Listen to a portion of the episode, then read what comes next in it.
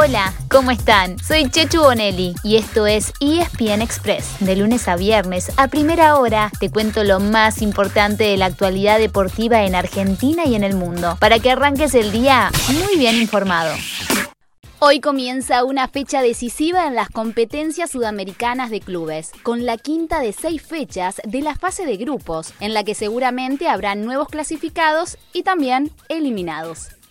Y la gran incógnita es qué pasará con River Plate, que por la Copa Libertadores juega mañana como local ante el Independiente Santa Fe colombiano. La pregunta es, ¿se presentará a jugar? ¿Tendrá el número suficiente? El fin de semana reportó 15 casos de COVID-19. Ayer se sumaron otros 5 y además tiene dos lesionados. Por si todo esto fuera poco, entre los casos positivos están los cuatro arqueros que presentó en la lista de buena fe para la Copa. Es decir, que en este momento River tendría que empezar el partido con un jugador de campo en el arco, de no creer.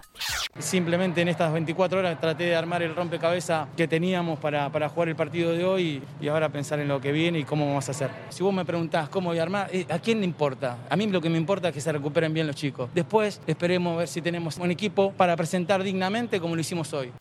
Algo de eso decía Marcelo Gallardo luego del partido con Boca. Y ahora el rompecabezas se le complicó más todavía. Por eso River le presentará un pedido especial a la Conmebol para poder reemplazar a un arquero por las dos fechas que le quedan por delante, aunque el reglamento solamente lo contemple en casos de lesión. Si recibe respuesta positiva, el dueño del arco será otra vez Leo Díaz, que tuvo una actuación enorme ante Boca en su debut absoluto. Y si recibe respuesta negativa, el muñeco tendrá que darle el buzo y los guantes a un jugador de campo. ¿Quién se hará cargo de una responsabilidad así? Yo paso. De los jugadores que no se contagiaron, en los picados de entrenamiento suele verse a Enzo Pérez y a Milton Casco en esa posición. Pero el primero tuvo una contractura contra Boca y no se sabe si estará recuperado recuperado. Mientras tanto, esta noche habrá cuatro argentinos en acción, todos contra equipos brasileños. Obrigado. Por la Libertadores, ambos serán visitantes. A las 7 y cuarto, Defensa y Justicia juega por cuarta vez en menos de dos meses ante el Palmeiras. Perdió dos veces y ganó una, la más importante, la que le permitió quedarse con la Recopa Sudamericana. Y a partir de las 9 y media de la noche, Racing visita a Sao Paulo, sabiendo que tienen margen, ya que aún perdiendo se mantendrían en zona de clasificación. En cambio, por la Sudamericana, los dos que juegan serán locales. En Avellaneda, a las 7 y cuarto Independiente y Bahía pueden definir quién se queda con el primer lugar del grupo. Y en Córdoba, desde las 21.30, Talleres puede pasar al segundo puesto si se queda con los tres puntos frente a Bragantino. Para mañana miércoles, pay attention. Además de River, se presentan Vélez en la Libertadores y Arsenal y Rosario Central en la Sudamericana. Y el jueves será el turno de Argentinos Juniors y de Boca en la Libertadores, mientras que San Lorenzo, Newell's y Lanús van por la Sudamericana. No nos olvidemos de la Copa Argentina, porque se cruzaron dos equipos de primera que terminaron en el fondo de la tabla, Newell's y Sarmiento de Junín. Y no fueron buenas noticias para el Mono Burgos, que sigue sin encontrarle la vuelta a la lepra. Perdió 1 a 0. Ahora Sarmiento se cruzará en octavos con talleres de remedio de escalada o Temperley, que se medirán mañana miércoles en Caseros. Por último, las semifinales de la Copa de la Liga ya tienen fecha y horario. Anota, Independiente y Colón jugarán el sábado a las 19, mientras que Racing y Boca lo harán el domingo a las 3 y media de la tarde. Ambos partidos serán en el Estadio del Bicentenario en San Juan, mientras que la final se jugará en el Estadio Único Madre de Ciudades de Santiago del Estero. Entre hoy y mañana se juega la penúltima fecha de la Premier League en Inglaterra.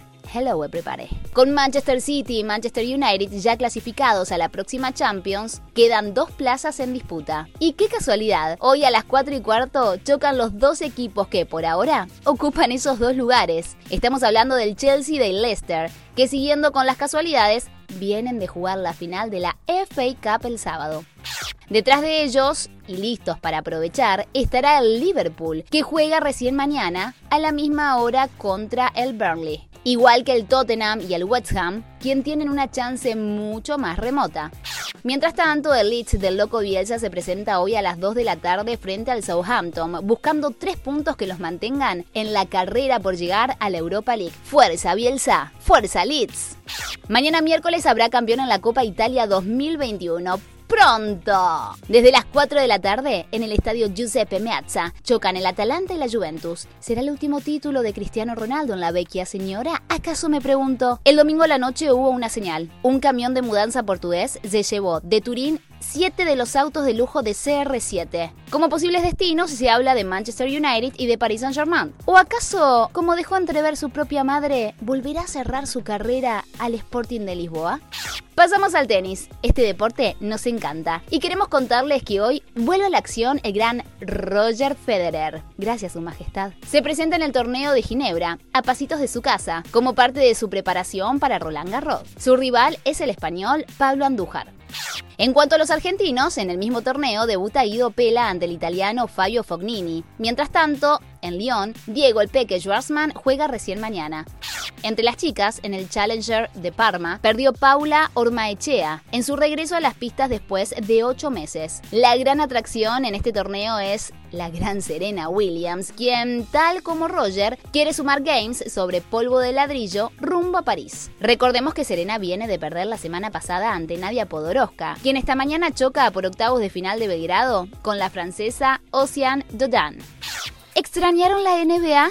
No sean tan exagerados, fue solamente un día y ahora estamos de regreso. It's back. Y hoy empieza oficialmente la postemporada. Hasta el viernes se juega el play-in con dos partidos por día. De ahí saldrán los últimos cuatro clasificados a los playoffs, dos por el este y dos por el oeste. Hoy desde las 7 y media de la tarde los Charlotte Hornets ante los Indiana Pacers. Juegan a todo o nada, ya que quien pierda quedará eliminado. En cambio, el ganador tendrá el jueves una chance más para llegar a los playoffs. Para eso, debe esperar a conocer al perdedor del otro partido de hoy, el que a las 10 de la noche enfrente a los Washington Wizards y a los Boston Celtics, que estarán buscando el primer lugar disponible en el este. El oeste seguirá el mismo formato, pero miércoles y viernes. Agenden ya mismo este cruce. Mañana a las 11 de la noche por la pantalla de ESPN, Los Ángeles Lakers contra Golden State Warriors. O si prefieren, podríamos decir el equipo de LeBron James frente a Stephen Curry. El que gane se asegura el lugar en playoffs. El que pierda tendrá su última oportunidad el viernes ante el vencedor de San Antonio Spurs y Memphis Grizzlies. Y así llegamos al final de nuestro episodio de Soy Chechu Bonelli y de lunes a viernes a primera hora te traigo las noticias deportivas más relevantes para que arranques el día muy bien informado. Te espero en el próximo ESPN Express.